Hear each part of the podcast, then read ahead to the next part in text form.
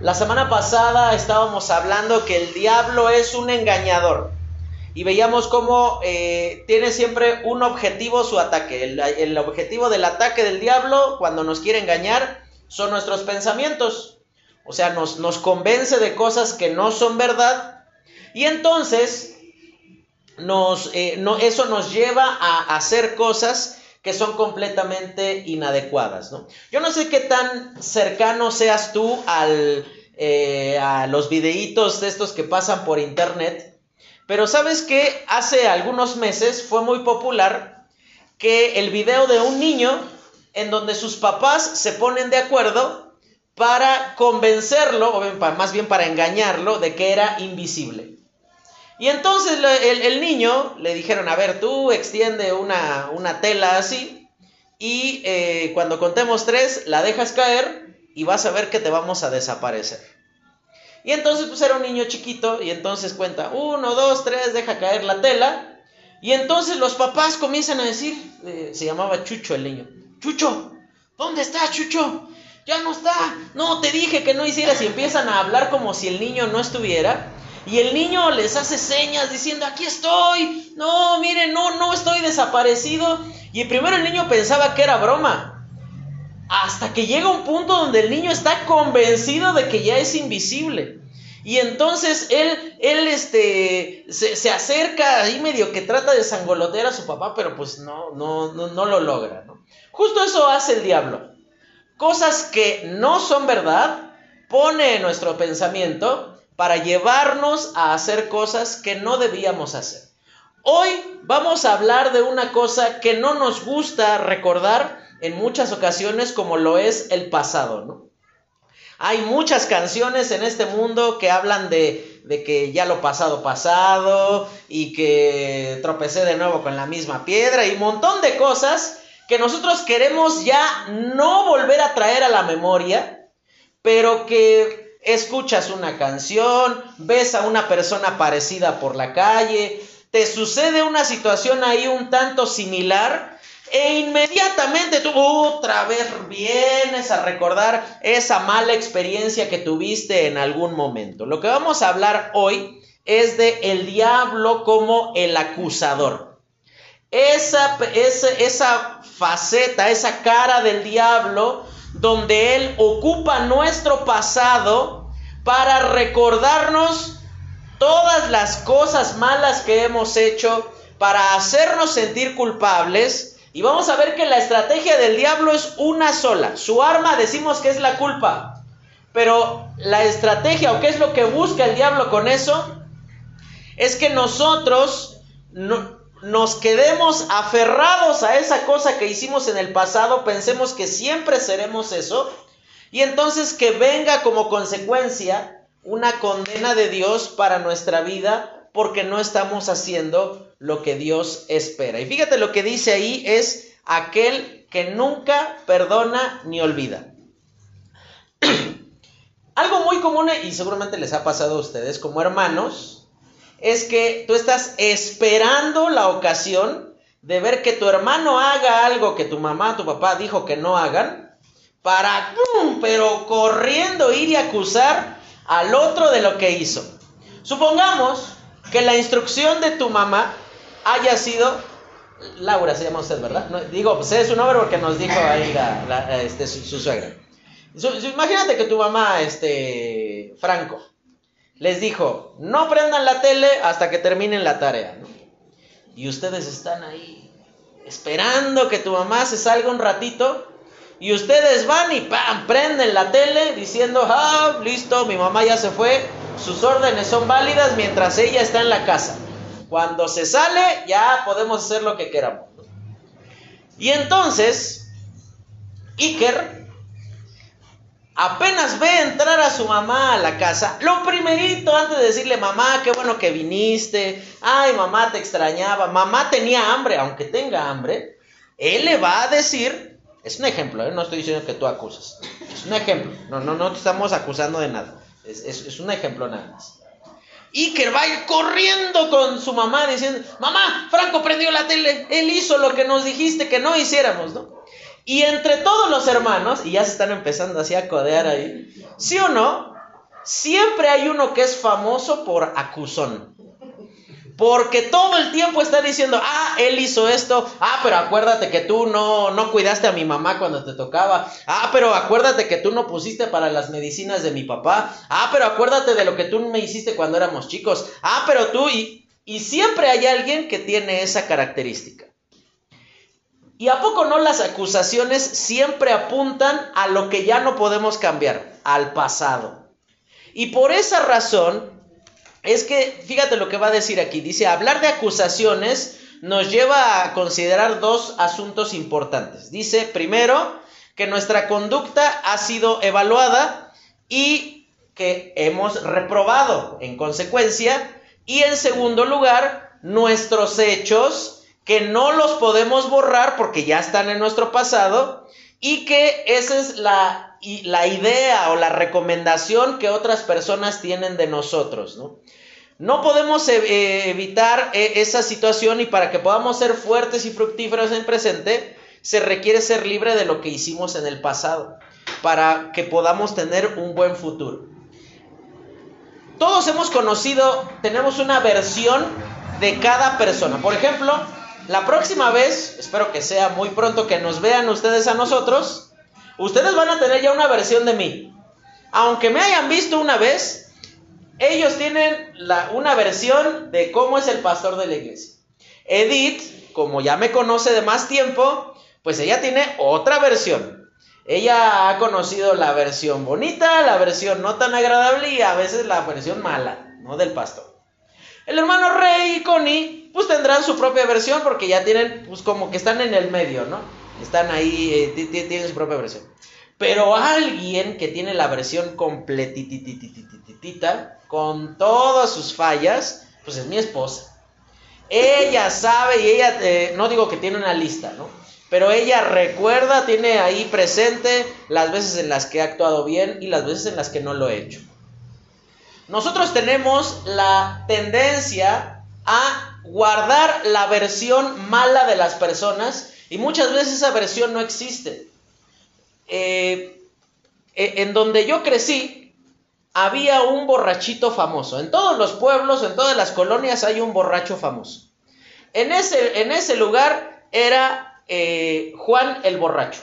Así era, era Don Juan y ya sabías que el nombre Juan era sinónimo de borracho. Resulta que hoy día Don Juan ya no toma.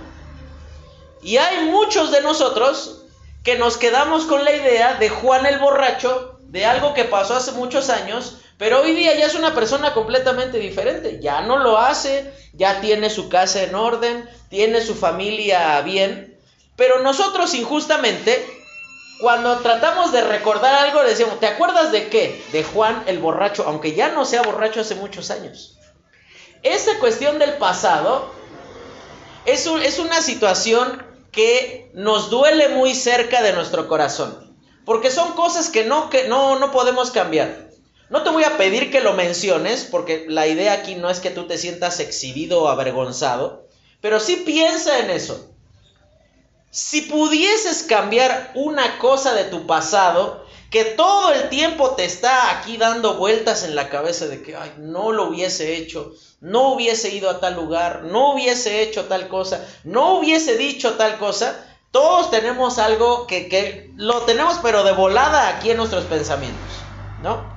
vamos a ver que el objetivo del diablo es nuestro corazón y nuestra conciencia. ¿Sabes que una forma no muy popular de ver a Dios es verlo como juez? Nos encanta ver a Dios como un corazón enorme, como alguien que ama a todos los hombres, y es verdad, Dios ama a todos. Pero la Biblia también nos enseña que Dios no nada más es puro amor, también la Biblia nos enseña que Dios es juez. Y fíjate lo que dice ahí, si Dios no es juez, tampoco es justo. Fíjate lo que va a decir Primera de Corintios 4, 5. Si van encontrando los versículos antes que yo, los pueden ir leyendo, por favor.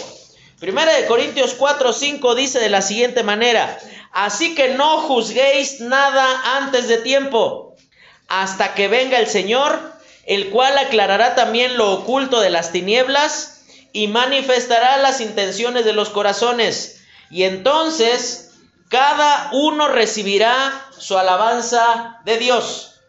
Aquí tú te das cuenta que se presenta a Dios sí como alguien que no es movido o motivado por las cosas que a él no lo podemos engañar. Mira, si tú has jugado algún deporte, tú sabes que hay mañas para engañar al árbitro. Tú sabes que puedes hacer que el árbitro crea que te cometieron una gran falta cuando en realidad ni te tocaron. Pero todo eso pasa porque nosotros pensamos que somos más inteligentes que el árbitro, ¿no? Bueno, a Dios no lo vas a poder engañar. Él es juez. Y sabes que si tú no has creído en el Evangelio, el próximo o el único, más bien, el único encuentro que tú vas a tener con Dios, si tu vida termina hoy sin que tú seas salvo, es, vas a tener a Dios ya no como un Dios perdonador, no como un Dios que te, que te quiere dar la vida eterna, sino como un Dios juzgador. Un Dios que va a darte lo que mereces y que todo lo merecemos, que es la condenación en el infierno. La posición de Dios como juez entonces nos lleva, ¿qué, es lo que produce? Bueno, nos anima a ser fieles. Fíjate lo que va a decir ahí en segunda de Timoteo capítulo 4, versículo 8. Fíjate lo que Pablo, un, uno, un, poquito de tiempo antes de, morir, él va a decir esto. Porque el ejército corporal para poco es provechoso. Segunda, segunda, perdón. 4.8. 4.8, sí. Por lo demás, me está guardada la corona de justicia, la cual me dará el Señor, pues justo en aquel día, y no solo a mí, sino también a todos los que aman su venida. Fíjate lo que va a decir aquí, fíjate cómo presenta dos ideas muy importantes que siempre vienen juntas en la Biblia. Primero presenta que Dios es justo. ¿Y qué significa que es justo? Bueno, que le da a cada uno lo que le corresponde. No lo que ha ganado, porque si Dios nos diera lo que hemos ganado, pues lo único que mereceríamos es que viniera el fuego del infierno sobre nuestra cabeza. Eso es lo que hemos ganado. Pero cuando hablamos de la justicia de Dios, significa que Dios no te va a dar más de lo que mereces, ni te va a dar menos de lo que mereces si tú has, eh, si tú tienes un negocio, ¿a poco no pasa que llega la gente y te pregunta, ya cuánto es lo menos? No, pues es que ese es el precio que tiene. No, ya como con ganas, como para que me lo lleve. No, pues es que las ganas son esas. Cuesta tanto. Por ejemplo, nosotros vendemos jitomate y sabes que muchas veces la gente piensa que si te compra un kilo más ya uno va a ir a hacerse una casa en el campanario y voy a tener una alberca y una flotilla de 40 limusinas afuera de mi casa porque me compró un kilo de más, ¿no? Y tú le dices, pero si te compro un kilo de más, ¿cuánto me lo das? Pues igual. O sea, porque es lo justo, ¿no? Si tú me dijeras, oye, si me llevo dos cajas de jitomate, ah, bueno, pues igual y ya te puedo hacer precio. Pero no, o sea, la gente pide una, una ventaja cuando es, es mínimo. Aquí dice que Dios es justo. Y fíjate dónde va a, a, mostrar su justicia. Dice, en todos los que aman su venida. ¿Qué significa eso? Que un día Jesús va a volver a este mundo. Jesús ya vino una vez y ¿qué fue lo que hizo al venir esa vez al mundo? Ofrecer salvación. Y los hombres lo rechazaron y por eso lo pusieron en una cruz. Pero ahora, cuando vuelva por segunda vez, ahí ya no viene a ofrecer salvación. Él ya viene a hacer juicio, a, juzgar a los que han pecado. Así que sería muy bueno que tú, lo más pronto que puedas, arréglate con el Señor, ven y, y pídele a Él que sea tu Salvador, porque si tú mueres en este momento y no le has pedido eso a Cristo, lo único que te espera es el infierno. Y por esa razón aquí dice que Dios es juez justo. Así Dios no le va a dar ni más condenación ni menos condenación a los que la merezcan. Ahora, fíjate lo que cómo son las acusaciones del diablo. Decíamos hace un momento cuando comenzamos que el diablo es mentiroso por naturaleza. Pero el único momento donde el diablo no miente es cuando nos acusa. nosotros, ¿a poco no? Ustedes que vienen los tres hermanitos juntos, usamos la frase, dice mi mamá, cuando en realidad a veces tu mamá no dijo nada, ¿verdad? Decimos, dice mi mamá que me des cinco pesos. Y tú te quedas así como que, ah, ¿por qué te tengo? Pero esa frase de dice mi mamá, pues en realidad la ocupamos como una frase mentirosa, porque tu mamá no dijo nada. Pero sabes que el momento en el que el diablo no miente, y eso es lo más triste, es cuando nos acusa de nuestro pecado. En ese momento justo el diablo no va a mentir, porque sabes ante quién nos acusa. Él no me acusa ante Edith, no me acusa ante Rey o ante la hermana Reina, no me acusa con Laura, no me acusa con mi esposa. Me acusa ante Dios mismo. Imagínate, yo, me, yo, yo creo la verdad que en el cielo se deben escuchar así rápido los pasos del diablo, diciendo, ¿ya viste lo que hizo Carlos? ¿Te diste cuenta lo que dijo? ¿Viste lo que está haciendo allá en lo oculto? ¿Viste lo que, lo, lo, que, la forma en la que trató a su esposa? ¿Viste lo que hizo en tal momento? ¿Y sabes qué es lo más triste? En ese momento el diablo no está mintiendo. ¿Sabes? Fíjate, vamos a ver con qué frecuencia o qué tan seguido es que el diablo nos acusa. Fíjate lo que dice ahí Apocalipsis capítulo 12. Apocalipsis 12, versículo 10 dice lo siguiente. Entonces oí una gran voz en el cielo que decía, ahora ha venido la salvación, el poder y el reino de nuestro Dios y la autoridad de su Cristo, porque ha sido lanzado fuera. Y fíjate lo que dice ahí, el acusador de nuestros hermanos. Con, qué frecuencia va a hacer esas acusaciones. El que los acusaba delante de nuestro Dios, cada cuando dice día y noche. Las mamás, y yo creo que sí, las mamás son mucho, a veces mucho más pacientes que los papás, ¿sí o no? Conociste la paciencia cuando tuviste tus hijos, ¿no? La primera vez que tu hijo te dijo, mamá, fue así como, ¡ay! La cosa más bonita, ¿no? Pero cuando se agarró de,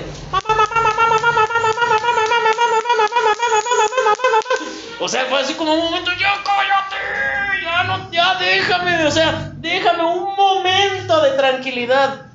Apenas ni al baño te dejaba ir solo el niño. Eh, apenas te estás sentando a, comer y empieza a llorar porque él ya acabó de comer y quiere que lo atiendan. Y tú estás por acá, ahí medio comiendo. ¿A poco no pasa así? Y, y, tú estás apenas durmiéndote porque finalmente ya el, el angelito se quedó dormido. Y entonces apenas estás así medio acomodándote en tu cama y... No los estoy asustando, hermanos, pero eso es lo que normalmente pasa con los niños. Uno conoció la paciencia cuando ha criado hijos. Y sabes una cosa, por lo menos tú dices, bueno, después de mucho tiempo se calmó. ¿Sabes alguien que no descansa? día y noche, una y otra y otra y otra. ¿Tú crees que si pecas ahorita el diablo hasta las 9 de la mañana te va a ir a acusar ante Dios? No. En el momento va a decir, ¿eh? Y dice que es cristiano y por eso murió tu hijo. Uh. ¿Cuánto dolor le traemos nosotros al corazón de Dios cuando le damos razones al diablo para que nos acuse sin mentir? Y por eso es que esas acusaciones se basan en algo totalmente cierto. Y el personaje que vamos a estudiar el día de hoy es alguien que tenía todas las cosas en su contra. Es uno de los últimos profetas del Antiguo Testamento. Abre el libro de Zacarías, por favor, capítulo 3. Y fíjate cómo se presenta, no es cualquier persona. Zacarías era el sacerdote, y no cualquier sacerdote, el sacerdote más importante de, Israel. Se llamaba Josué. Y este, y este sacerdote, ahí en el libro de Zacarías, en el capítulo 3, fíjate cómo se le va a, presentar. Zacarías capítulo 3, versículo 3 dice, y Josué estaba vestido de vestiduras viles y estaba delante del el ángel. Aquí en la versión que nosotros leemos lo presenta de una forma muy amable, porque la palabra que ocupa originalmente Zacarías para describir viles, literalmente significa algo lleno de estiércol, de popó. Es como si, imagínate, anduvieras por la vida con un pañal, pero que hace dos años que lo traes sucio. Imagínate cómo traerían los, los, bebés, sus pompitas, cómo se les rozan cuando ya tienen mucho rato con el pañal sucio. Aquí dice que, que Josué estaba vestido, estaba completamente lleno de estiércol, de la cabeza hasta los pies. Evidentemente, yo, bueno, yo te cuento, ¿no? Nosotros venimos de México y seguramente no son cosas que solo pasan en México. ¿A poco no? Pasa que te subes al, al camión y se sube una persona que muy digno el trabajo, que viene de trabajar en la construcción y viene así todo lleno de cal. De, aclaro, no estoy diciendo, no estoy ni menospreciando ni nada. Pero ¿a poco no? Nosotros así como que, ay, como que medio que nos hacemos para un lado porque como que, no, como que no quiero estar cerca del que viene sucio. Ahora imagínate cómo sería el trato de otras personas con Josué, que estaba completamente de arriba abajo, lleno, lleno, lleno de suciedad. Y sabes una cosa, así estamos por nuestro pecado. La Biblia dice que todos nosotros nos descarriamos como ovejas. Dice, cada cual se apartó por su camino. Pero ahí presenta Dios la solución. Dice, pero Jehová cargó en él, hablando de Cristo, dice, el pecado de todos nosotros. Nosotros estamos como Josué. Nosotros no somos mejores que este hombre del que se cuenta aquí. Estamos por nuestro pecado impresentables ante Dios. Catherine, ¿verdad? ¿Te llamas? Sí. Cuéntame, ¿tú qué harías? Vas camino a la escuela y tiene un ratito que llovió. ¿Vas en la mañana o en la tarde? En la mañana. Y hay un charquito por allí y tú vas con tus calcetitas bien, bien blanquitas, bien bonitas, este, bien peinadita, eh, te acabas de bañar, vas con tu traje, pero con tu traje, con tu uniforme, pero perfectísimo, ahí como para ir a la escuela. Y tú vas caminando y de repente ves, pero hasta casi así en cámara lenta, que viene un niño y pero así brinca en el charco, te salpica toda, pero viste de ese lodo que ya lleva días ahí, que no nada más es lodo, sino que apesta a podrido, así feo, feo, feo. ¿Tú qué harías? ¿Tú qué harías? ¿Irías así a la escuela? ¿O te regresarías a tu casa? porque pues, seguramente te daría vergüenza, ¿no? Estar así toda sucia. Sí, no fue tu culpa, pero te daría vergüenza. Así se sentía Josué. Josué estaba avergonzado. Y, fíjate, aquí no dice que estaba frente al rey ni nada. Dice que estaba frente a Dios. Él no se podía esconder. Eh, eh, ¿Qué pasa con nosotros, no? Traemos a veces la camisa arrugada, ah, pues me pongo un suéter. No es el caso, está, planchada mi, camisa, está planchada, está planchada, claro. Pero, o, qué pasa? Ah, bueno, la ropa, pues sí, ya medio que huele medio a sobaco, ah, pues una rociada de desodorante. Pero ¿cómo iba a hacer Josué para salvar su condición? No había manera porque estaba completamente batido de, mugre. No había forma de que él pudiera esconder su condición ante Dios. Y fíjate, dice que eh, él estaba allí en ese lugar. ¿Y cuál es el arma del diablo? Dice que él va a venir y lo va a acusar. ¿Sabes que el diablo, él tenemos que hacer una diferencia cuando estamos siendo acusados por el diablo y cuando estamos siendo convencidos por Dios para que tengamos una vida diferente. Fíjate lo que va a decir aquí, la obra de Satanás busca destruir. Y, no, busquen ese versículo que está en Juan 10:10, 10, pero dice lo siguiente Juan 10:10, 10, dice, el ladrón no viene sino para hurtar, matar y destruir. Y ahí continúa diciendo el versículo, dice, yo he venido para que tengan vida y para que la tengan en abundancia. ¿Sabes cómo te puedes dar cuenta de que el diablo está actuando en tu vida? De que cada vez eres peor. Cada vez estás más lejos de Dios. Cada vez tratas peor a las personas. Hablas peor. Cada vez te vas metiendo más y más y más y más en el pecado. Bueno, esa es la obra del, del diablo. Pero ahora, ¿cómo es la obra de, de Dios en nuestra vida? Fíjate ahí en Zacarías, vamos a mantenernos en Zacarías, versículo 5. Y le di, fíjate lo que dice el versículo 4. Y habló el ángel y mandó a los que estaban delante de él diciéndole, quítenle las vestiduras viles. Y él le dijo, mira que he quitado tu pecado y, he, y te he hecho vestir de ropas de gala. Después dijo, pongan mitra, o sea, como un, un sombrerito sobre su cabeza y pusieron la mitra limpia sobre su cabeza y le vistieron las ropas y el ángel de Jehová estaba en pie. Te cuento qué es lo que pasaba. Aquí lo que está viendo Zacarías es una representación de cómo el diablo acusaba todo el tiempo al pueblo de Israel.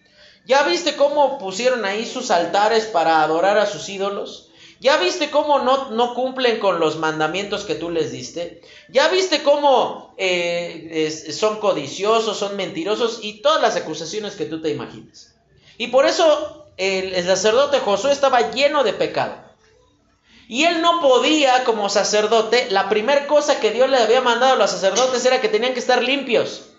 Entonces, estando sucio, no podía ser útil. Así que tú entiende esto. Muchas personas quieren acercarse a Dios para después diciendo, yo tengo primero que corregir mi vida para luego buscar a Dios. Y es que las cosas no funcionan así, amigo. Es totalmente lo contrario. Así tengas tu vida hecha un desastre, tú puedes venir a Cristo, Él te puede perdonar y a partir de ahí comienza a haber un cambio de vida.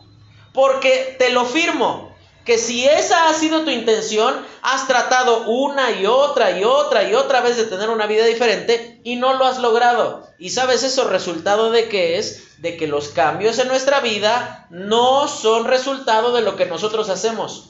Porque aquí no ves al sacerdote Josué, aquí no ves que Dios le dice, pues ve y bañate y, lava tu ropita y te vistes y luego regresas. No.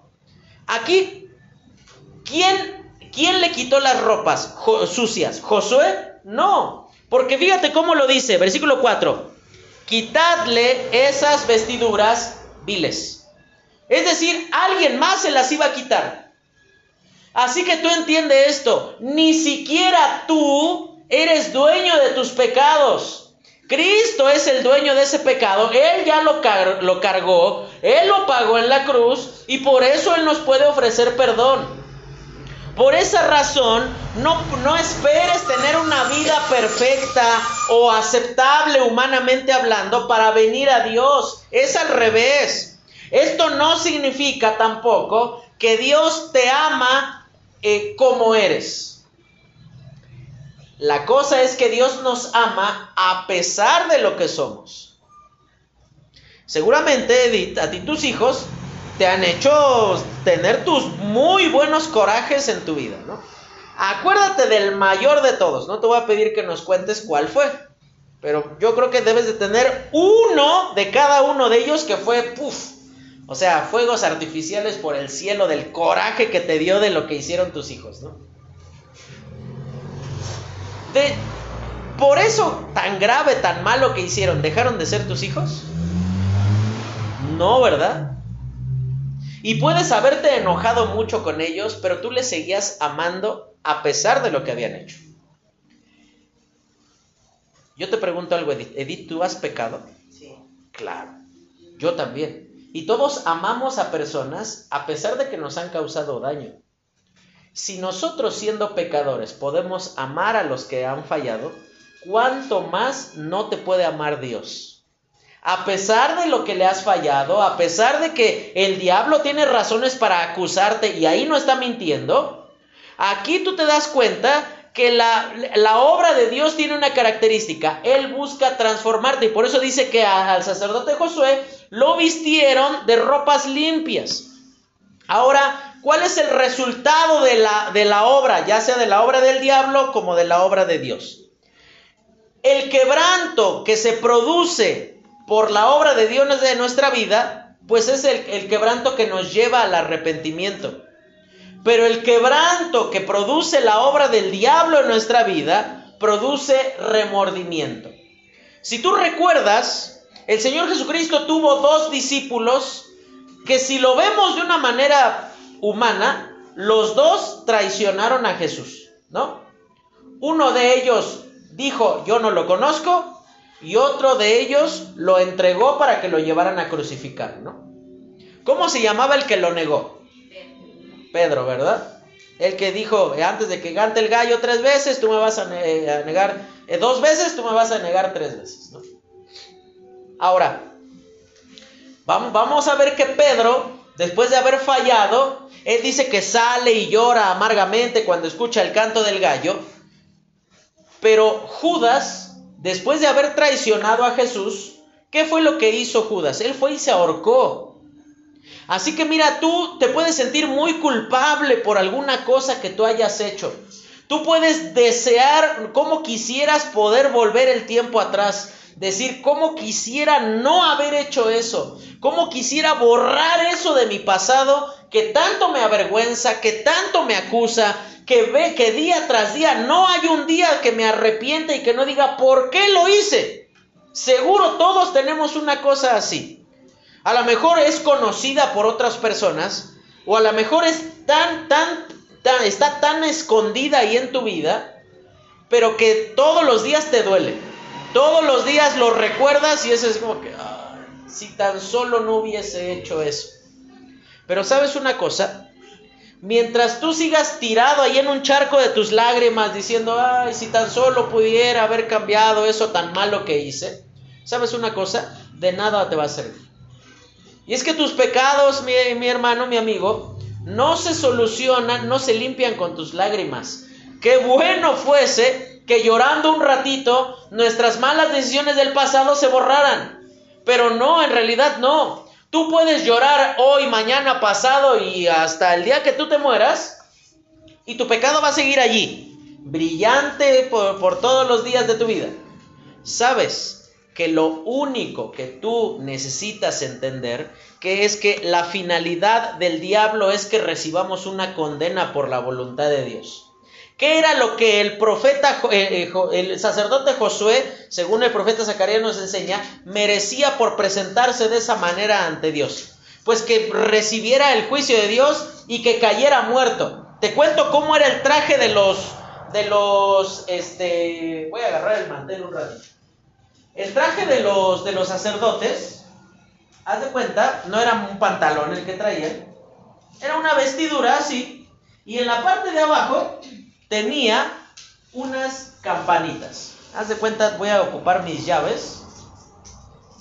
Y dice que pues, estas mientras se mueven, se las mueva uno suenan, ¿no? Entonces en la parte de abajo, haz de cuenta que traía esto.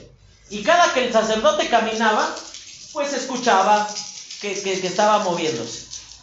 Cuando se dejaba de oír, dirían los memes, ahí sintió el verdadero terror porque significaba una cosa. Como no cualquiera podía entrar a la presencia de Dios, cuando se dejaba de escuchar, significaba que Dios lo había matado por su pecado. No había confesado sus pecados y entonces ellos cuando entraban les ataban una cuerda al pie. Como no podíamos entrar a sacarlo, pues ya nada más lo, lo jalaban ahí de la cuerda y lo llevaban a enterrar. ¿Sabes?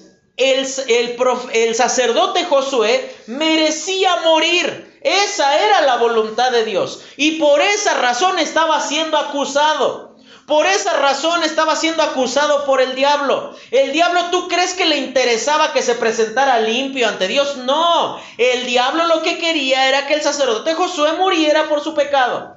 Y eso es lo que Dios eh, no quiere que, que tu pecado cumpla en tu vida. Dios no quiere que tu pecado te destruya. Dice el libro de Ezequiel, yo no quiero la muerte del impío. Dios no quiere condenarte, pero habrás de condenarte si rechazas a Jesucristo y partes de esta vida sin Él.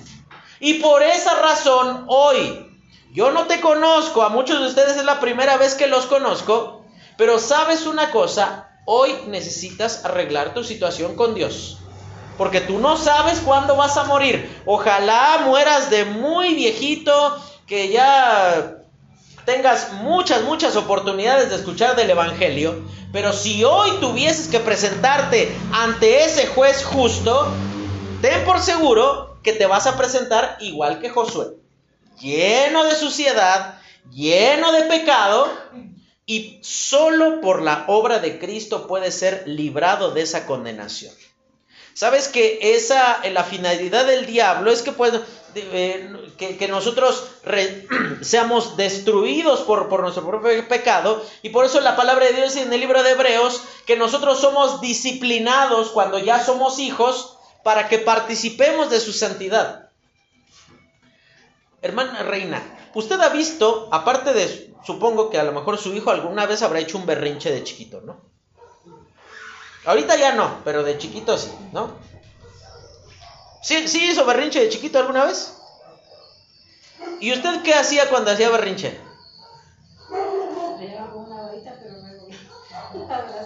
Le, le, le daba. Pero imagínese que el hijo de su vecina, que no, no tenía usted ninguna relación más que somos vecinos, seguramente también lo vio hacer berrinche alguna vez. ¿Usted lo, le iba y le pegaba por verlo hacer berrinche? ¿Por qué no? Porque no era su hijo. Y esto debería de producirte ese frío incómodo en la espalda. A lo mejor tú dices, pues a mí no me está yendo mal por mi pecado, ¿eh? O sea, no, no pasa nada más que yo saber que estoy haciendo mal si tú no recibes disciplina de Dios en tu vida, cuando tú te aferras una y otra y otra y otra y otra vez a tu pecado, ¿sabes qué significa? Que tú no eres hijo de Dios.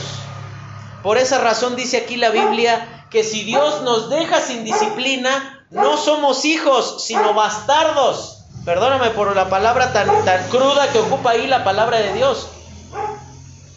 ¿Quién se preocupa de un hijo no reconocido? Eh, que haga lo que quiera, no me interesa. Yo me ocupo de mis hijos. De los que están allá eh, creciendo como el pasto y haciendo su regalada gana, pues la vida se los cobrará. Pero de mis hijos no. A mis hijos sí les habré de instruir, los voy a advertir de que están haciendo mal. Y por esa razón, tú tienes que entender, hermano, que las aflicciones que Dios permite en nuestra vida muestran que Dios aún en medio de ellas es suficiente. ¿Sabes que esa finalidad de ser condenados tiene dos escenarios? Y sabes que siempre la finalidad del diablo no nada más es avergonzarnos ante Dios, sino también ante los hombres. Si tú has tomado alguna mala decisión en tu vida, en algún momento recibiste la vergüenza de saber lo que habías hecho. Yo te cuento, cuando yo tenía siete años, me acuerdo, acabábamos de entrar, era el primer día que entrábamos a la escuela, y mi papá con mucho esfuerzo me había comprado los colores y los útiles, todo lo que ocupa uno para entrar a cada año a la escuela. Y me acuerdo que mi papá me había dicho, cuida los colores, no los pierdas porque me costó mucho trabajo comprártelos. Como si me hubieran dicho, por favor, piérdelos. Resulta que el primer día, la caja de colores yo la perdí. Y entonces, mi solución para las cosas fue robárselos a otro niño.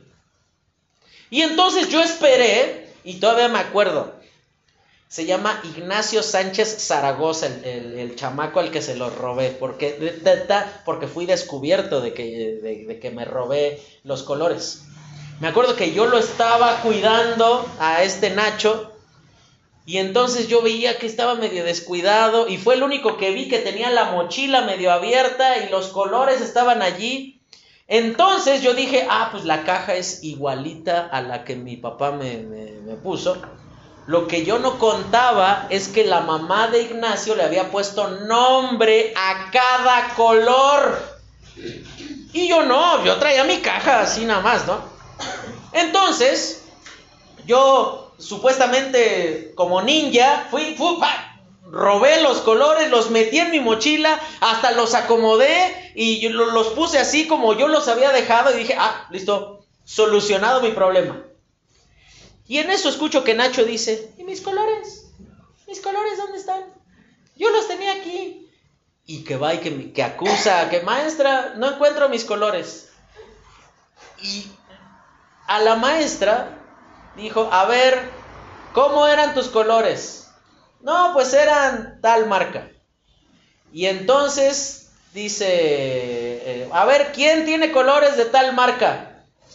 Y yo estaba así agarrado de la banca, así como que chin, chin, chin, chin, chin, chin, chin. De esas veces que empiezas a sentir frío porque ya te, ya te cacharon, ¿no? Y yo, pues, en, mi desesperación de no decir que yo, que yo tenía unos colores de esa marca, había otra niña que tenía unos colores iguales. Y siempre hay un acomedido cuando andan acusando gente que dice, maestra, Carlos tiene unos de esos.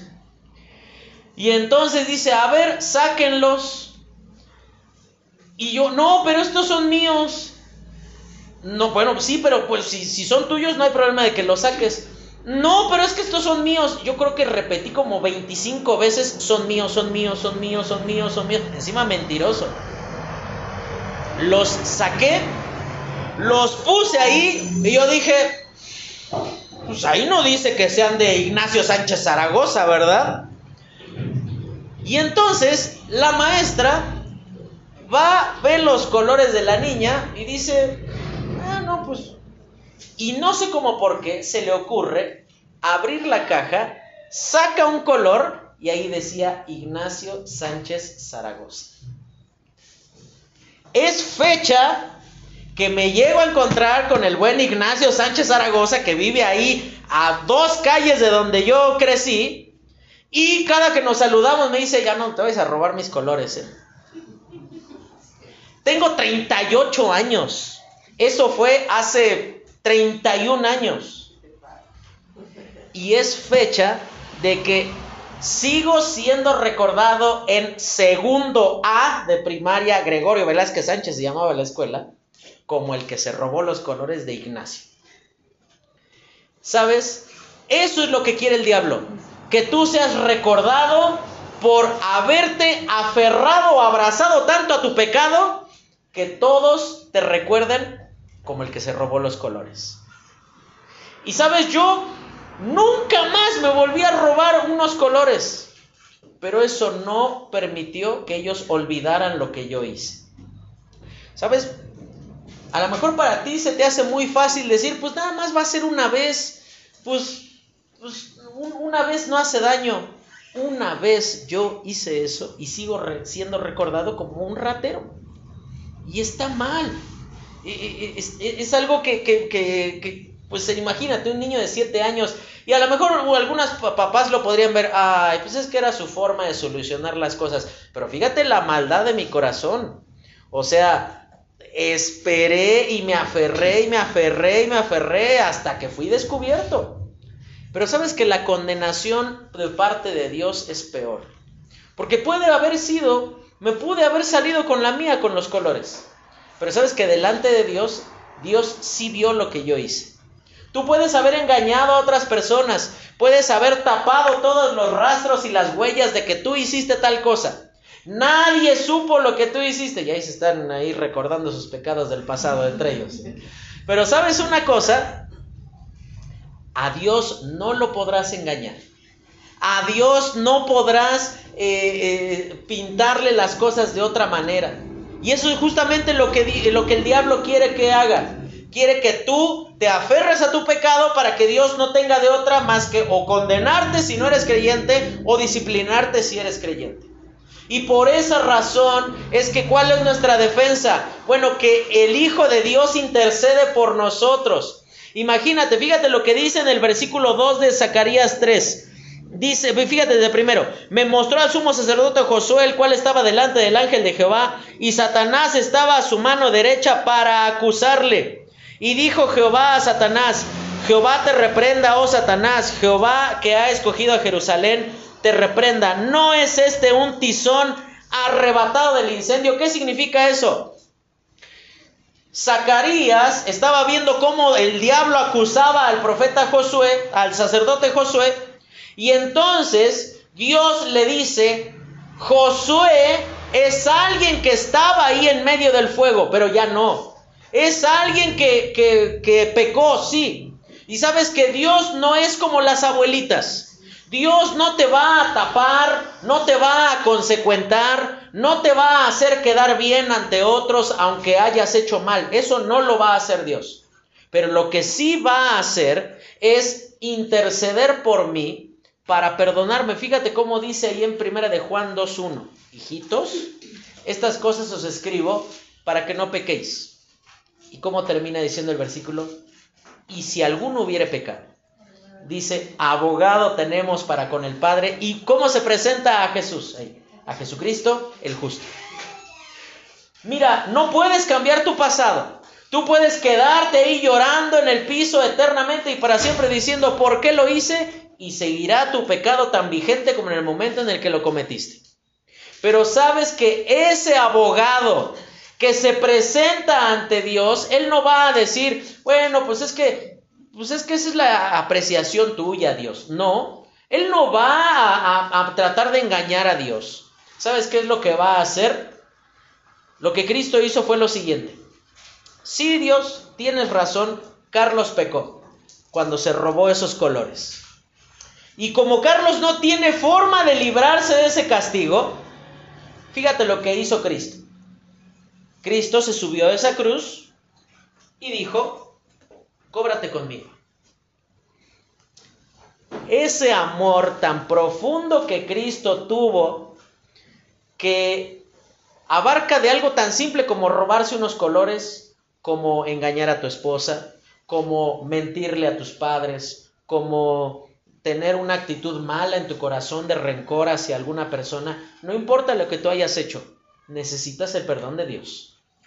Y por esa razón es que tú necesitas solucionar tu situación con Dios en este día.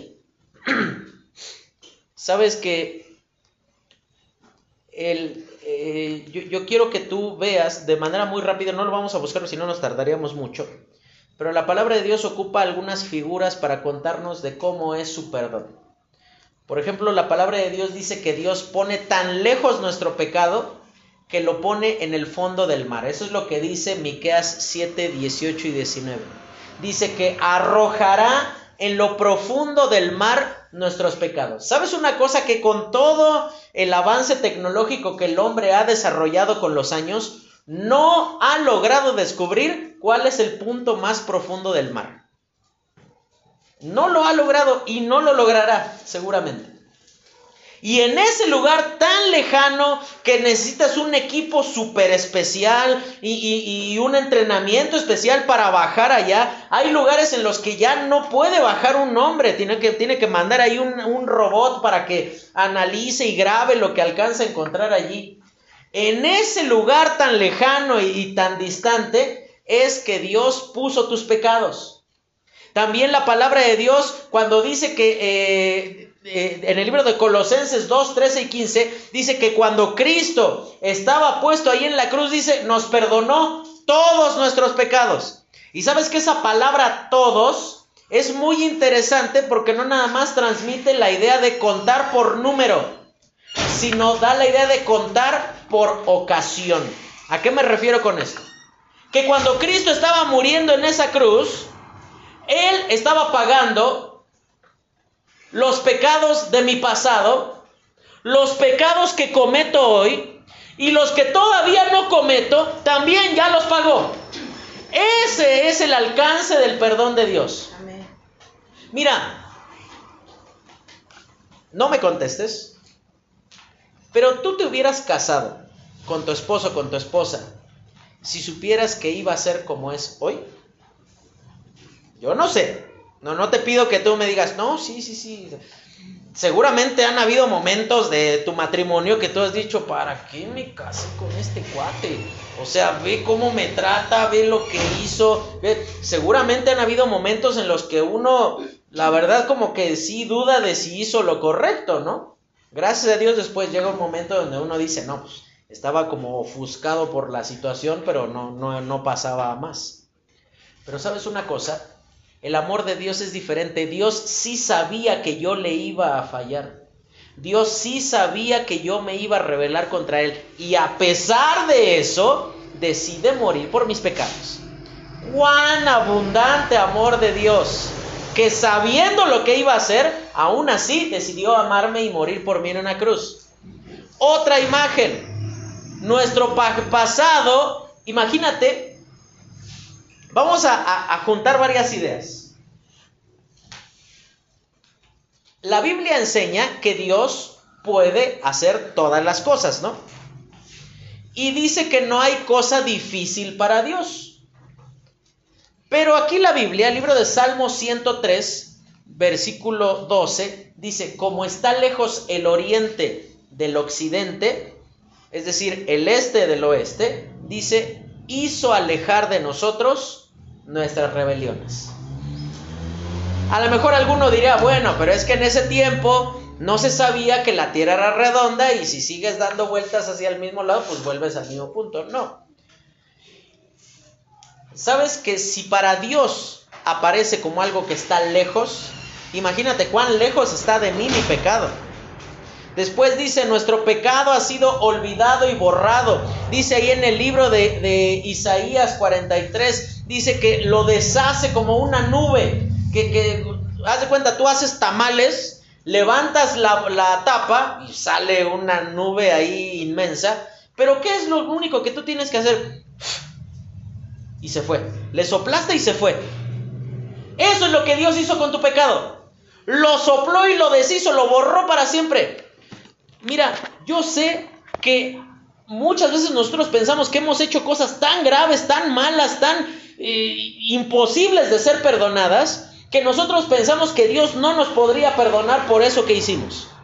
Pero sabes una cosa, no hay nada tan malo, no hay nada tan grosero, si lo quieres llamar de esa manera, no hay nada tan sucio, no hay nada tan perverso que tú puedas haber hecho que Dios no te pueda perdonar. La voluntad del diablo para tu vida es convencerte de que lo que hiciste es tan malo que estás fuera del perdón de Dios.